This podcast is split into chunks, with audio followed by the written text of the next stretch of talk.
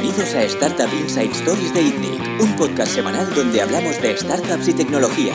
Podéis ver el podcast en itnic.net barra podcast y escucharlo a través de iTunes, Evox y RSS. Bienvenidos al podcast de ITNIC. Eh, estamos aquí una semana más, eh, esta semana con, con Uriol Vincia, eh, de Sinforles. Yo soy Bernard Ferrero, CEO de ITNIC. Eh, bueno, pues siempre en el podcast de ITNIC eh, intentamos empezar con las personas que nos acompañan y, y explicar un poco su historia, eh, su trayectoria, digamos, ¿eh? de, desde, desde, dónde vienes y cómo has llegado hasta donde estás hoy. ¿no? Muy bien, pues, pues os explico. De hecho, yo bueno, estudié INEF, Educación Física, mm. y, y, cuando acabé la carrera empecé a trabajar en una empresa que se llama Decathlon, que todo el mundo conoce, eh, en Francia, porque de hecho pues mi mujer es de ahí, y estaba como jefe de departamento en una, bueno, una tienda eh, muy grande ahí en, en, Francia. Ahí es una, es una muy buena experiencia porque empiezas gestionando un equipo, o sea, sin tener ninguna experiencia de, de nada, sales de la universidad y te cogen como jefe de departamento, gestionas un equipo de, de vendedores, gestionas el stock, la gama de productos y, y bueno, pues una experiencia súper recomendable para... ¿Qué estudiaste? Educación física. Ah, vale, vale. Sí, sí. Y, ¿Y sales final, directamente como jefe de equipo. Sí, sí, sí. Sí, al final Decathlon tiene una manera de, de, de, de, trabajar en la cual fichan a recién licenciados de ADE, empresariales o, o educación física y, y, los hacen pues, jefes de departamento, los forman, ¿vale? Es una, a ver, es un sector también hostil, estás en tienda trabajando los de lunes a sábado, trabajando hasta las 8 o las 9 de la noche, pero aprendes mucho. Te forman, te enseñan cómo gestionar una, una una pianel, te forma pues como gestión de equipo y, realmente fue súper divertido. Estuve tres años en Francia y un año en España. Parece que al cabo de cuatro años pues ya me cansé un poco de, trabajar de lunes a sábado y, y, quise cambiar. Cuando quise cambiar pues eh, empecé a trabajar en, en Michael Page, ¿vale? Parece un cambio un poco brusco, pero tenía bastante lógica porque Michael Page pasé a formar parte del equipo de, de, selección de directivos de todo el tema mundo del retail. ¿vale? Pues lo que hacía era eh, seleccionar eh, eh, bueno, pues, eh, mandos intermedios en, en, empresas pues, tipo H&M, pues, tipo, o sea, todas enfocadas mucho al, al, retail. Al final Michael Page tenía una connotación también muy comercial. Lo que hacía era pues, eh, ir a visitar empresas y, y vender los servicios de, de consultoría de selección. ¿Vale? O sea que al final tuve esta experiencia, muy, yo digo muy offline, ¿vale? De empresas eh, muy tradicionales en la cual estuve en tienda y luego en la parte más comercial, ¿vale? De una uh -huh. consultoría. Y ahí en 2008-2009, cuando empezó la crisis y había el boom de Internet y el e-commerce, pues bueno, tuve unos, unos, amigos, unos compañeros que, que he hecho que trabajaban en Michael Page conmigo, que se fueron a trabajar en Privalia, ¿vale? Que era cuando, bueno, ya lleva un par de años eh, existiendo Privalia, las ventas privadas, etcétera. Y me dijeron, a ver si te vienes a Privalia y tal. Y yo al final, pues dije que no, yo me fui para, para Van Privé, ¿vale? Que Van Privé era player francés, que en ese momento estaba entrando en, en, en España, y ahí es donde empecé mi andadura online, ¿vale? O sea, ahí es cuando me metí en el mundo online, en el mundo del e-commerce, y, y, ¿Y en qué rol, qué rol entraste en Van Privé? Ahí entré como Key Account. ¿Vale? Ahí lo que buscaba ventas. era ventas, sí, sí. Ventas al final era ir a buscar las marcas y negociar el stock con el cual se iba a vender la, la campaña. ¿Vale? O sea, ibas a Nike y tenías pues, que negociar pues, qué productos íbamos a vender en la campaña de, de tres días que se hacía para, para en, la, bueno, pues en Van Privé. ¿Por qué Van Privé y no Privalia? Porque era una empresa francesa y supongo que tenía ganas de, de estar en una empresa pues, más, más internacional y también porque era el número uno en Europa, en Francia en ese momento yo creo que facturaba ya 700 millones de euros. Y en España estaba empezando. Yo creía que tenía más posibilidades de, de crecer en ese momento en, en Van Privé. Y mis amigos, de hecho que muchos de ellos pues habían trabajado en Michael Page o en Decathlon, también se fueron a, se fueron a, a Privalia y bueno, pues ahí estábamos compitiendo bueno, pues era una competitividad muy fuerte. De hecho, en ese momento estaba Privalia, estaba IBIP y estaba Van Privé. Uh -huh. La aventura con Van Privé pues duró un año y un mes, ¿vale? Digo que duró un año y un mes porque me, me echaron, ¿vale? Bueno, son cosas que pasan y yo siempre soy muy, muy sincero y, y, bueno, pues yo no encajaba en la, en la estructura o en lo que estaban buscando. Me echaron y justo fue en marzo del 2010. Y en ese momento, pues, eh, bueno, como unos días que me echan, me contactan mis compañeros también de, bueno, mis amigos de Privalia, oye, que están montando aquí una, una página web de cupones, no sé qué, eh, ven aquí un día, hacer una entrevista y tal, y bueno, me, me llamaron, me llamó Joaquín Engel, y, era, bueno, estaba montando Grupalia. Dentro de Privalia, José Manuel Villanueva, Lucas Carné, Joaquín Engel, y luego ya con, con los fondos que eran Nauta y La Caixa, habían empezado a montar lo que, era el, lo que sería Grupalia. En ese momento, cuando fui a la entrevista, habían cuatro personas trabajando. Estaba Joaquín, Guillermo Libre y dos personas más. Hice la entrevista con Joaquín y Guillermo, eh, fue muy bien, hubo mucho feeling y, me cogieron como comercial. Dijeron, mira, empiezas como comercial y si esto funciona, pues podrás ir evolucionando. Bueno, ellos sabían que tenía una experiencia de, de gestionando equipos, eh, tanto en Decathlon con Michael Page y bueno, pues sí, sí, fue, empezamos a crecer, creo que todo el mundo conoce el mundo de los, de los cupones, eso fue un crecimiento brutal y al cabo de seis meses yo llevaba la, la dirección comercial con un equipo de 40 comerciales en toda España, bueno, eso fue, fue un boom. Mm. Y fue De una hecho, aventura súper bonita. Grupalia fue líder en España. En el, Fue líder en España, bueno, estaba Co-líder con Groupon. líder con Groupon y con, y con Let's Bonus. Yo creo que las tres estaban más o menos a la par. Cada uno tenía pues sus, bueno, pues sus momentos buenos o, y luego también estaba Ferum, que era el cuarto, pero que también lo estaban haciendo muy, muy bien. Ujú. Levantó mucho dinero, Levantó mucho dinero. más de Entonces, 50 millones de euros, si no me equivoco. Yo creo que un poquito menos. No sé- yo no te sé decir exactamente, pero debían ser unos 40 o así. Es que también se abrió en muchos países en Brasil, Argentina, y ahí es donde realmente bueno, pues, eh, se nos fue mucha energía y mucho, mucha inversión. Lo de Brasil, Argentina, eh, Chile, etcétera, se vendió al año y medio. Y de hecho, yo al cabo de un año y medio tuvimos algunas divergencias con Guillermo, que era, que era el CEO de España, de Grupalia, y, y me echó. Me echó de. me volvió a echar. ¿Vale? Me echaron de, de Grupalia. Bueno, al final es un tema de, de- de, bueno, pues que a veces no encajas con algunas políticas y, y- y, bueno, pues él decidió de que me fuera. Y ahí monté un proyecto. Monté un proyecto con un par de amigos. Montamos una página web de venta de ropa de segunda mano. Esto era en 2012, principios de 2012. Ostras. Y era un proyecto súper interesante porque habíamos visto, habíamos visto el modelo en Francia que se llama Vestiaire Collectif, que vendían ropa de, de segunda mano. La gente pues ponía ropa a vender y los otros lo, lo compraban. ¿Cómo se llamaba? Eh, se llamó Lux Aporté y luego lo llamamos Viparmario. ¿Vale? No, no llegó muy lejos. Suena un proyecto que se llamaba Percentil. Sí, Percentil era más para niño. Sí, sí, creo que Percentil había levantado bastante Ah, dinero pero y no era para niños, era No, era cualquier para tipo de ropa de segunda mano. ropa, Sí, sí, sí. Vale. Eh, intentamos que sea también ropa de marca, ¿vale? Eh, empezamos el proyecto, pero bueno, es el típico proyecto que ya lo empiezas, entre comillas, mal, porque yo me involucré mucho, porque, bueno, pues estaba, no tenía trabajo, puse dinero, un compañero mío pues puso dinero pero no estaba involucrado al 100%, otro pues estaba involucrado pero no ponía dinero, bueno, típica startup, donde todos los errores eh, no había ningún técnico o ningún eh, informático ahí en la casa y tuvimos que contratar a un externo, una plataforma magenta, bueno, esas cosas que no, no hacéis bien. Y al cabo de unos ocho meses me llamó Guillermo Libre, que me había echado hacía ocho meses, y me decía, oye, Oriol, que hemos hecho unos cambios en Grupal. y Me he ya". arrepentido. No, no, no, no, no. no yo, yo creo que nadie, nadie se arrepiente de las decisiones, no, no es un tema de arrepentirse. Pero bueno, me llamó y dijo, mira, hemos hecho unos cambios y queremos que vuelvas. Queremos Ahora ya que- sí encajas. Ahora los- encajas. Sí, sí, no, ahora encajas. Sí, sí, sí. Y, y volví. O sea, no me lo pensé ni, ni dos minutos. El proyecto se lo dejé ahí, bueno, se siguió funcionando. Eh, bueno, yo estaba un poco metido cuando podía, pero, pero bueno, al cabo de un año y medio ya es lo acabó muriéndose, porque no levantamos ni una ronda ni tal.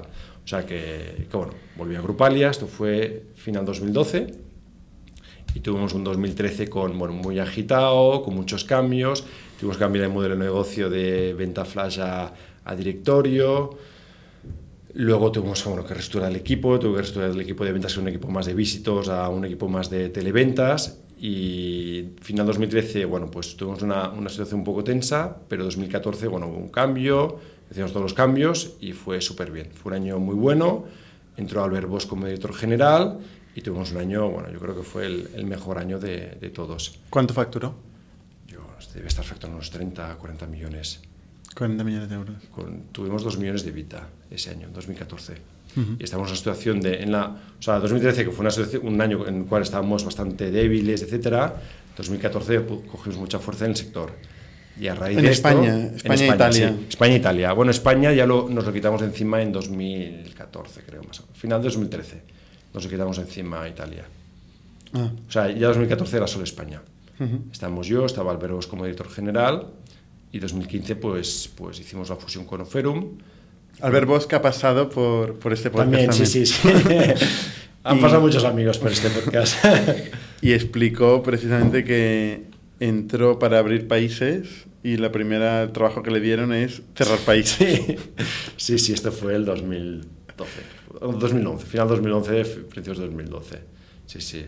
Pero bueno, luego él pasó de director general 2014, un año buenísimo. 2015 nos fusionamos con Oferum, de Jesús y Vicentarias. Oferum tenía una plataforma que se llama Bella Hora, que era una booking para, para peluquerías.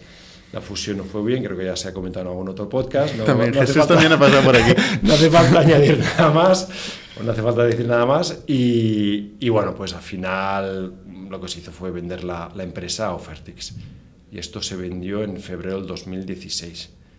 Justo antes de la venta, ya pues cuando estaba, bueno, estaba gestionando la venta, hablé con Guillermo Libre, que había montado Jim Forles un año antes.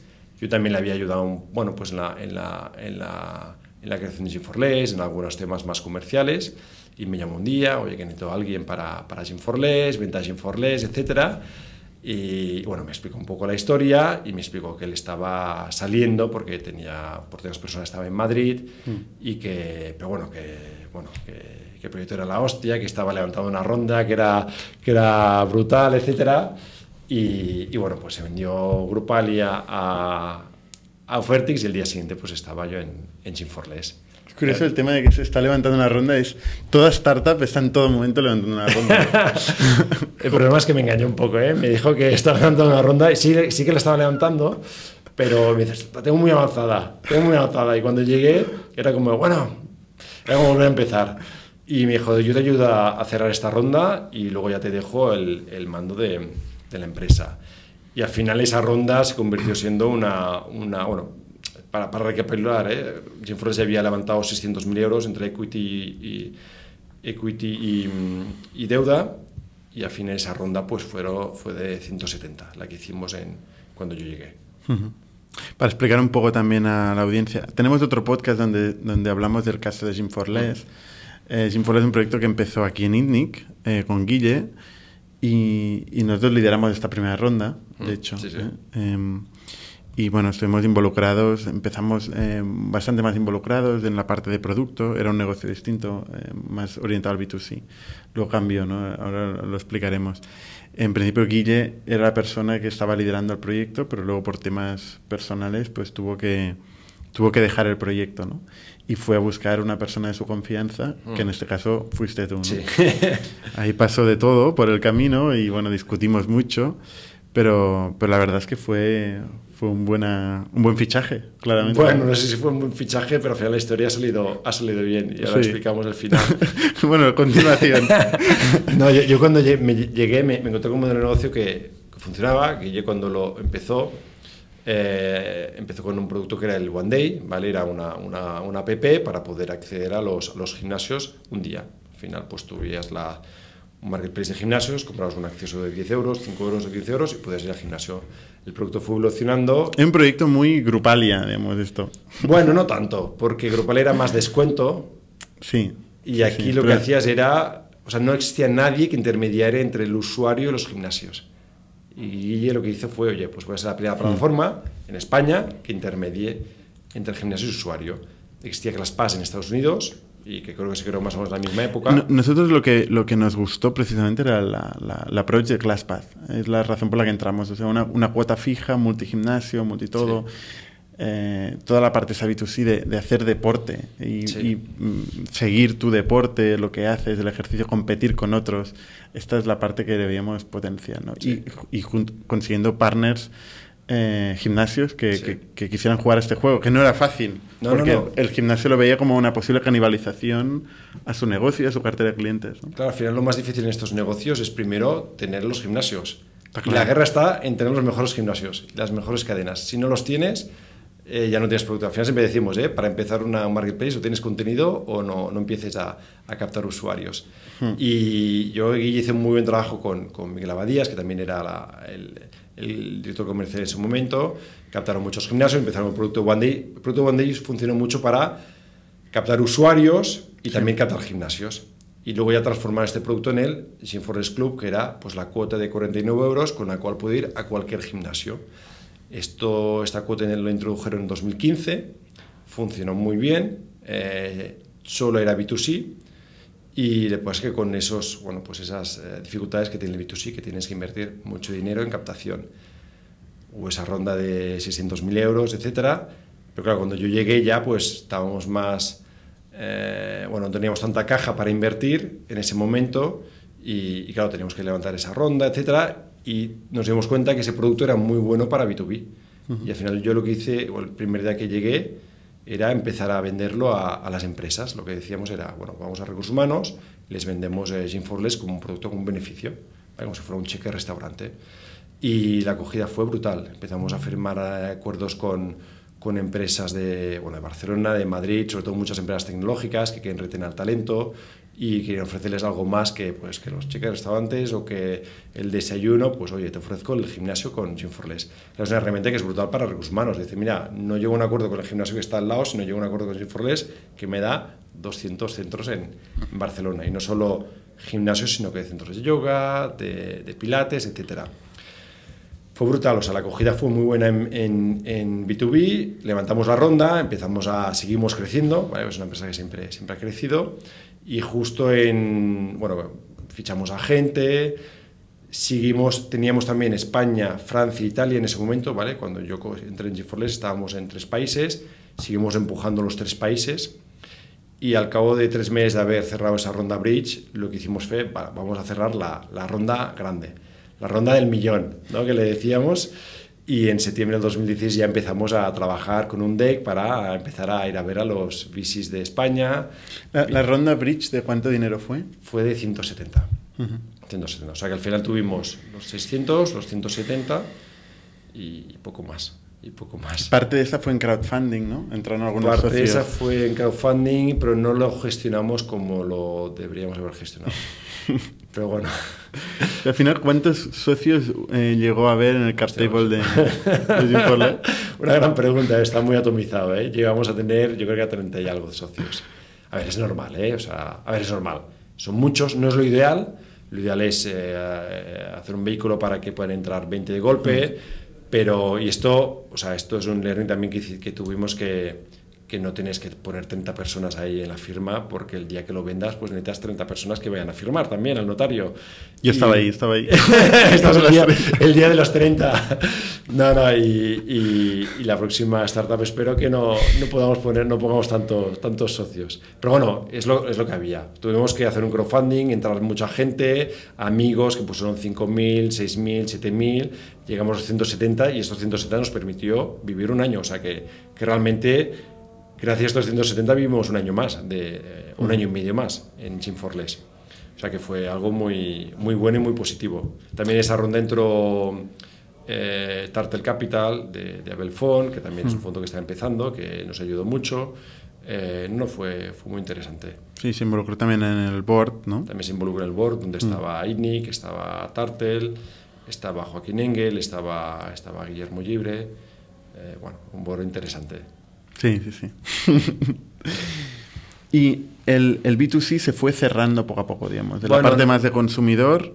Eh, o no, no, es que se cerrara, es que nos empujó, digamos. Nos empujó. O sea, manteníamos el B2C porque nos genera volumen. O sea, el problema que tenía el B2C es que el usuario al final se quedaba 4 o 5 meses en GeForce. Claro, captas un usuario que te cuesta dinero y al cabo de 4 o 5 meses se va y tienes que seguir captando. Y, y la rentabilidad que teníamos era baja. ¿Vale? porque el usuario B2C pues, iba mucho también al gimnasio. Hmm. Cuando empezamos en el B2B, lo bueno es que la retención era muy alta, porque como la empresa pagaba una parte de la cuota, ese usuario se acaba entre 12 y 15 meses en Gym4Less. Que al final, el coste de adquisición pues puede ser más o menos parecido, ¿vale? Y la retención era mucho más alta y la rentabilidad era mucho, mucho mejor. Porque el modelo de rentabilidad de Gym4Less depende del uso que le dé el usuario depende del uso. Claro, un usuario puede pagar 49 euros si cada día va a un gimnasio distinto, no es rentable. O sea, al final le llamamos y le decimos, oye... No, ya, no, no, no, tampoco, tampoco vamos a hacer nada. Pero al final es bueno también que el usuario vaya mucho, porque el que va mucho le va a recomendar a sus amigos, etc. Hay un 30% de usuarios que no son rentables.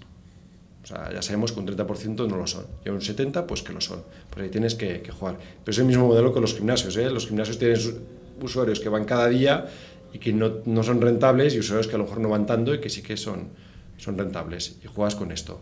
Sí, lo que pasa es que el gimnasio juega con unos costes fijos que al final eh, no le conllevan un gasto por, por usuario ¿no? adicional, mientras que Gym4Less sí, sí, sí, paga por el uso. Pago por el uso, sí. Y un usuario puede ser eh, muy poco rentable. O sea, si un usuario va a muchos gimnasios o a los más caros cada día, pues no, bueno, pues podemos perder mucho dinero con ese usuario. Pero bueno, ¿Nunca veis a de baja usuarios? No, no, no. No, no rentables. No, no, no, no podemos. No podemos. Está claro. Sí, es ilegal. Luego que a lo mejor, no, o sea, al final, ¿qué puede pasar? Que un usuario se baja porque un gimnasio cierre o deje de trabajar nosotros, pues puede pasar. Pero no, no podemos dar de baja a los usuarios. Entonces, eh, B2B, em, dices que creció siempre eh, el negocio en la parte B2B. Sí, o sea, al final, el, el B2C no, no, es que haya decrecido, lo hayamos cerrado, es que hemos dejado de invertir lo que estábamos invirtiendo. Donde antes invertíamos 10.000, pues eh, pasamos a invertir 5.000 o 4.000. Mm, no, no ha decrecido el B2C, pero no, no sigue creciendo como estaba creciendo al principio. Y lo que hemos hecho ¿Todavía hoy sigue el B2C? Sí, sí, sí. 20-30% es B2C. Al final es un usuario que también nos permite eh, generar más eh, negocio B2B, porque muchas veces el usuario B2C se lo propone la empresa y le dice, oye, eh, soy usuario de Gym4Less, quiero, quiero que lo pongáis en, en, la empresa. O sea que realmente seguiremos haciendo B2C de momento y, y, el B2B es el que realmente estamos potenciando. Todas las campañas de marketing las potenciamos más ahora B2B, toda la captación la vamos a potenciar más a B2B y es lo que hemos estado haciendo en los últimos año y medio.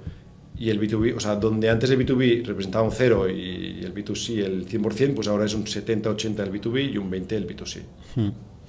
Y eso fue lo que bueno, pues nos permitió a mí, yo creo, bueno, pues, eh, fortalecer el, el, negocio, tener un negocio consolidado, tener una EBITDA, mm, bueno, pues unos menos 5, menos 10, menos 15 mil euros de EBITDA que teníamos, que era, eso nos permitía seguir mm, bueno, trabajando bien, con consistencia. O sea, no, no, no perdíamos mucho dinero. Y hasta algún mes teníamos EBITDA positivo también, o sea que realmente era un negocio que era bastante bonito y que si lo hubiéramos puesto un millón de euros o dos millones, yo creo que que hubiera sido súper interesante. Y en ese punto estábamos, ¿no? Era un negocio que estábamos focalizados en el B2B, sí. eh, crecía, teníamos una EBITDA neutro sí. eh, y queríamos levantar una ronda grande. Sí. ¿Y? ¿Qué ¿Y? pasó? Pues que... Yo te estoy preguntando cosas que ya sé perfectamente. no, Pero... lo, lo, que pasó es que fuimos a ver muchas, muchos VCs, ¿vale? Españoles, italianos también, franceses, porque es un negocio que también estaba... Estábamos en Italia y en Francia. Decías, bueno, pues a lo mejor algún VC de fuera también nos puede, sí. nos puede ayudar. Eh, fuimos a ver a, a, muchos VCs. O sea, pues yo, yo siempre pienso que a veces hay, hay emprendedores que saben gestionar empresas y otros que saben levantar rondas. Yo, y yo creo que nosotros éramos de los que sabíamos gestionar una empresa, pero no levantar una ronda, ¿eh? Terrible esto que estás diciendo, ¿eh? Bueno... Porque no. el skill de levantar rondas, eh, ya me explicarás, ¿no? Bueno, ¿Para qué sirve una ronda si, si, no sabes gestionar una empresa? De que, bueno, pues si levantas una ronda y no sabes gestionar una empresa, la empresa te va a la mierda. Por eso. Pues por eso, por eso que si sabes gestionar la empresa y no sabes levantar ronda, no pasa nada. Como mínimo, la empresa sigue viviendo. ¿Vale? Bueno, no sé si, si, si somos buenos o no, pero nos tuvimos muchas dificultades, fuimos a ver muchos VCs. A ver, hubieron VCs que estaban interesados ¿eh? y tuvimos ahí, eh, avanzamos con algunos. Pero nos costaba, estábamos ahí, bueno, pues el, el, negocio B2B parecía que a algunos pues no, no les interesa mucho, otros querían más B2C. También tenemos una problemática, es que tenemos un competidor muy potente en España, que era Gympass. Gympass son de Brasil y detrás de Gympass está Atómico. Atómico es el fondo más potente en Europa, ha metido pasta en, en Chupantalen, ha metido uh -huh. pasta en...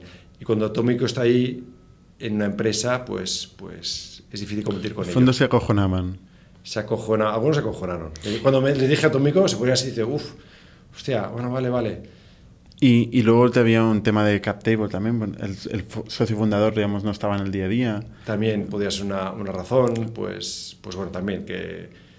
Aún así, hubo un momento donde se planteó, ¿no? Decir, ¿qué pasaría si vamos a consolidar, vamos a buscar otro player y nos sumamos, ¿no? Sí, yo, yo al en, final... En paralelo fue este proceso. Sí, sí, yo, yo al final, en, en, o sea, en paralelo, que estaba levantando ronda y bueno, pues que, a ver, que teníamos leads, ¿eh? que estábamos avanzando dije, en paralelo vamos a conocer quién está en el mercado. Quién está en el mercado es nuestro competidor en Francia, competidor en, en Italia, competidor en Alemania, eh, el que hace Ginforles en Serbia, el de Inglaterra, porque yo creo que es importante conocerlos a todos y al final, delante de un player como Gimpass que estaba en Europa con muchos millones, pues yo cuando hablaba con ellos siempre les decía, oye, ¿qué podemos hacer para contraatacar a esta gente? ¿Vale? Tú estás haciendo tu guerra por en, en, Alemania, yo la mía en España, el italiano en Italia, nos juntamos, nos juntamos, hacemos un player europeo consolidado todos juntos y vamos hablando un poco entre todos, ¿vale? A ver, no, no entre todos ahí todos juntos, pero sí que con cada uno iba teniendo reuniones. Uh -huh. Y al final empezaron a surgir en verano del 2017, cuando pues la ronda estábamos ahí avanzando, pero bueno, pues estábamos a ver cómo, cómo, cómo lo hacíamos, pues se avanzó mucho en este tema de, de, de fusiones con, con, dos players. Hubieron dos players que nos hicieron una oferta de bueno, compra-fusión de, de Gymforles. Uh -huh. O sea que, bueno, pues que era interesante porque, porque, porque podía ser una, una salida muy, muy buena para, para, nosotros, en paralelo a la ronda que estábamos levantando. Y, y hablando con un player que era serbio, o sea, imagínate, el, el, que ha montado Gymforles en Serbia, tenía Serbia, Turquía, Italia también estaba, bueno, estaba hablando con él una, una call, él me dijo, oye, que aquí en, en Rumanía, me decía como así como los de al lado, en Rumanía, el Gymforles Rumanía acaba de vender la empresa a Sodexo. ¿vale? Y yo dije, hostia, esto de Sodexo, los cheques restaurantes y tal, dijo, joder. Y ahí se me encendió la, la bombilla. Y dije, voy a contactar a esta gente de Sodexo, ¿no? Que a ver si, si les puede interesar invertir en Gymforles. Y eso fue verano del 2017, o sea, hace, hace justo un año. Y contacté con el responsable de Money de Sodexo en París, porque invierten en una pata de venture, que invierten en, en startups, compran startups, etc. Contacté con él por LinkedIn, a las dos horas me respondió, al día siguiente tuvimos una call, una hora de call, le presenté nuestro deck, nuestro... O sea, que estábamos levantando... O sea, yo... O sea, en el formato levantamos una ronda, o sea, decía, Sodexo, quiero un millón de euros para, para, para, para acelerar. Súper bien y tal, y me dijo, oye, vete a ver al director general de Sodexo España, que está muy interesado. ¿Este era el responsable de Money en Europa? Sí, sí. ¿O en el mundo? Bueno. Hostia, pues no sé si... Será lo mismo, ¿no? Será lo mismo, yo creo que sí. Sodexo. Bueno, responsable de la pata de Venture, de Venture de, de inversión y no tanto de Money, bueno, de Money y Venture, creo. Ahora uh -huh. no sé exactamente el, pues, David Newman. Pero bueno, me dice, vete a ver a François, que es el director general de, de España, que te quiere conocer y están muy interesados.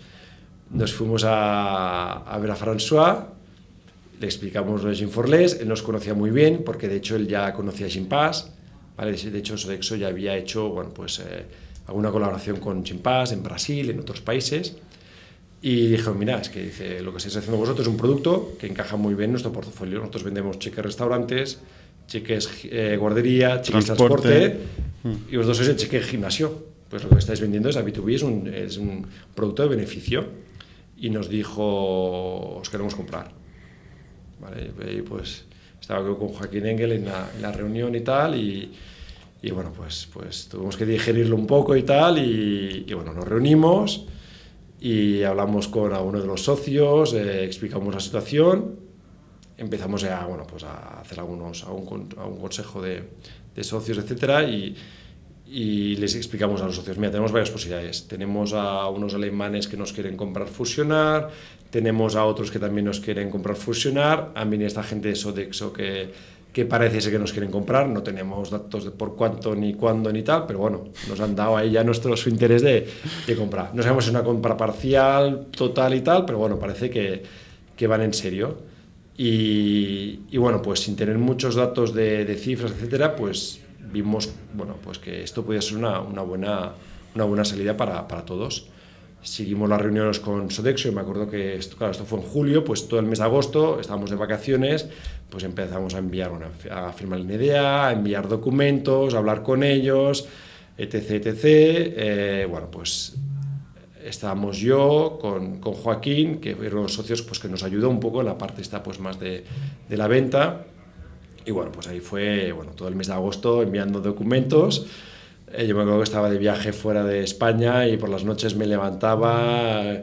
Bueno, fue una, una aventura. Septiembre eh, ya pues dijimos, ok, vamos con, con Sodexo, nos puso un precio de, de, de, venta o de compra y empezamos la due diligence en octubre.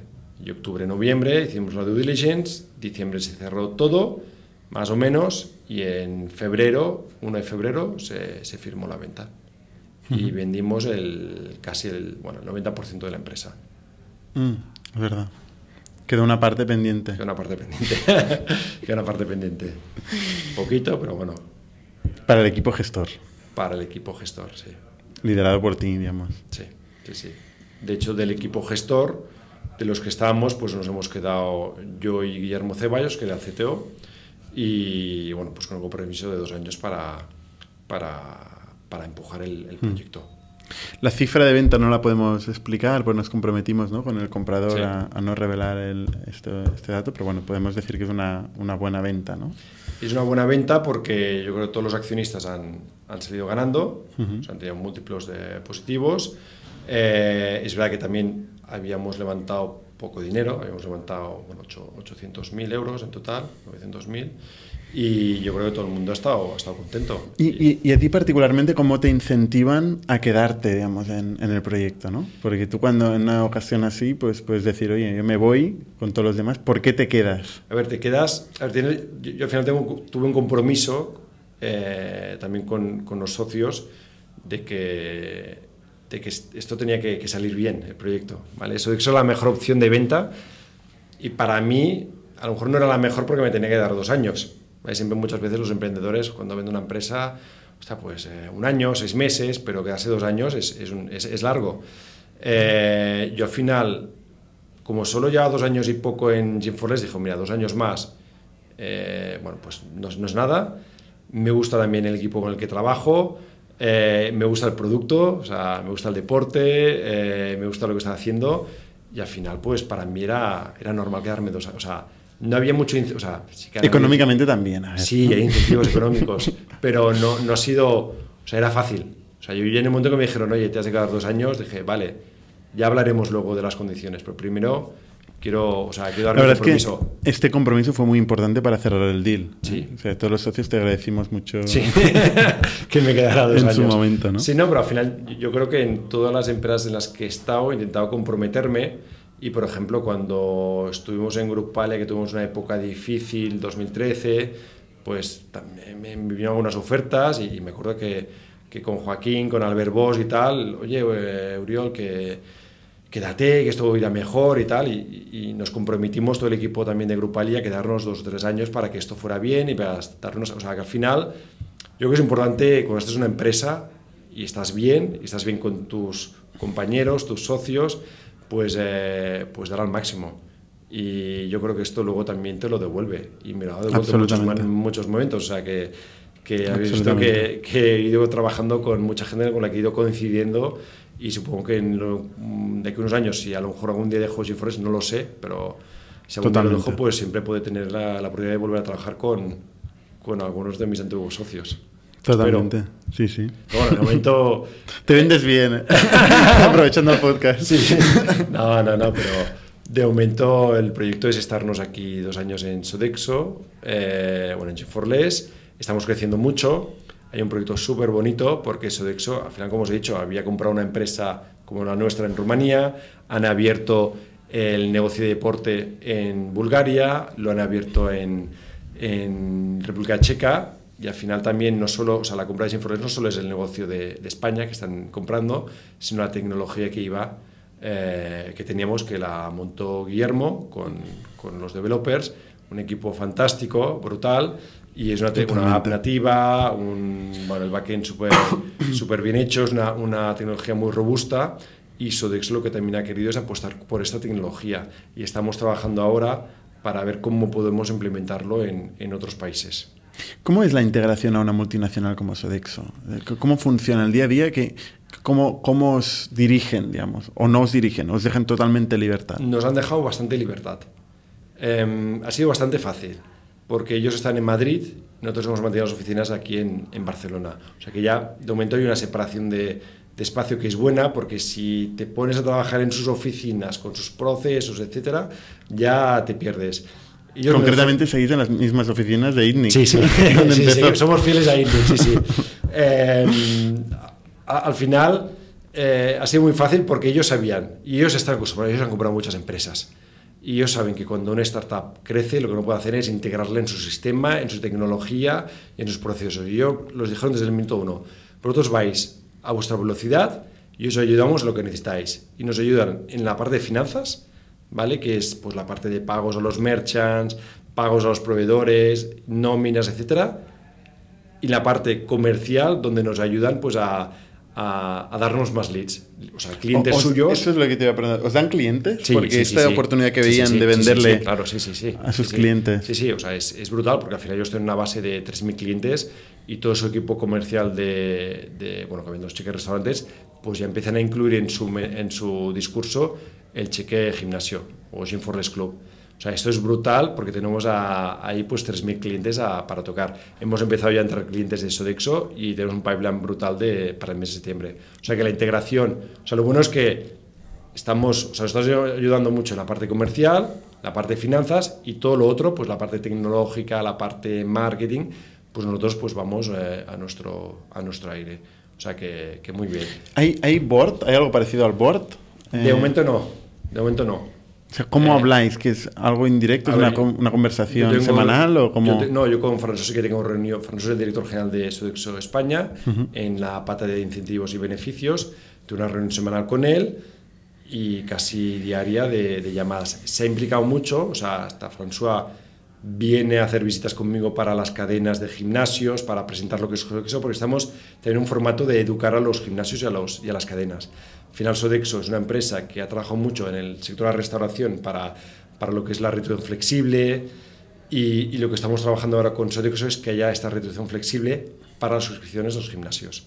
O sea que estamos trabajando mucho a través de la COE, Fundación España Activa, con ciertos organismos eh, del mundo de del deporte para que mañana pues eh, exista el cheque gimnasio y sea una retribución flexible. O sea, que, tiene todo el sentido del mundo. Tiene todo el sentido del mundo. De hecho, en Italia lo han empezado a, trabajar desde hace un año.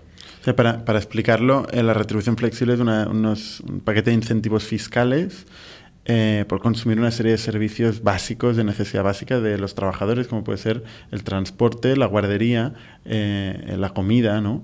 Entonces esto tiene un incentivo fiscal, una reducción en la cuota de IRPF. Sí.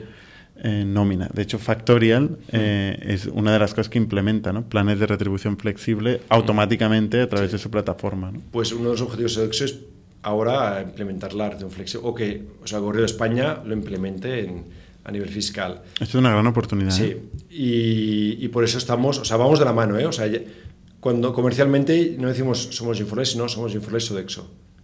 Empuja mucho más el, el discurso y de cara también a los gimnasios que vean que los vamos a ayudar, porque al final esto ayudará mucho a gimnasio, también a Gym for Less. Y estamos en esta labor un poco de, bueno, pues explicar quién es Sodexo en el sector, cómo podemos ayudar y empujando a que, a que los gimnasios puedan recibir usuarios de las empresas. O sea, al final las empresas están muy calientes para poder eh, implementar Gym for Less o una solución de ese tipo a los trabajadores y para los gimnasios es una buena manera de tener usuarios nuevos en sus, en sus centros. Es un revenue alternativo. O sea, somos un poco, entre comillas, su pata comercial en la parte eh, de empresa.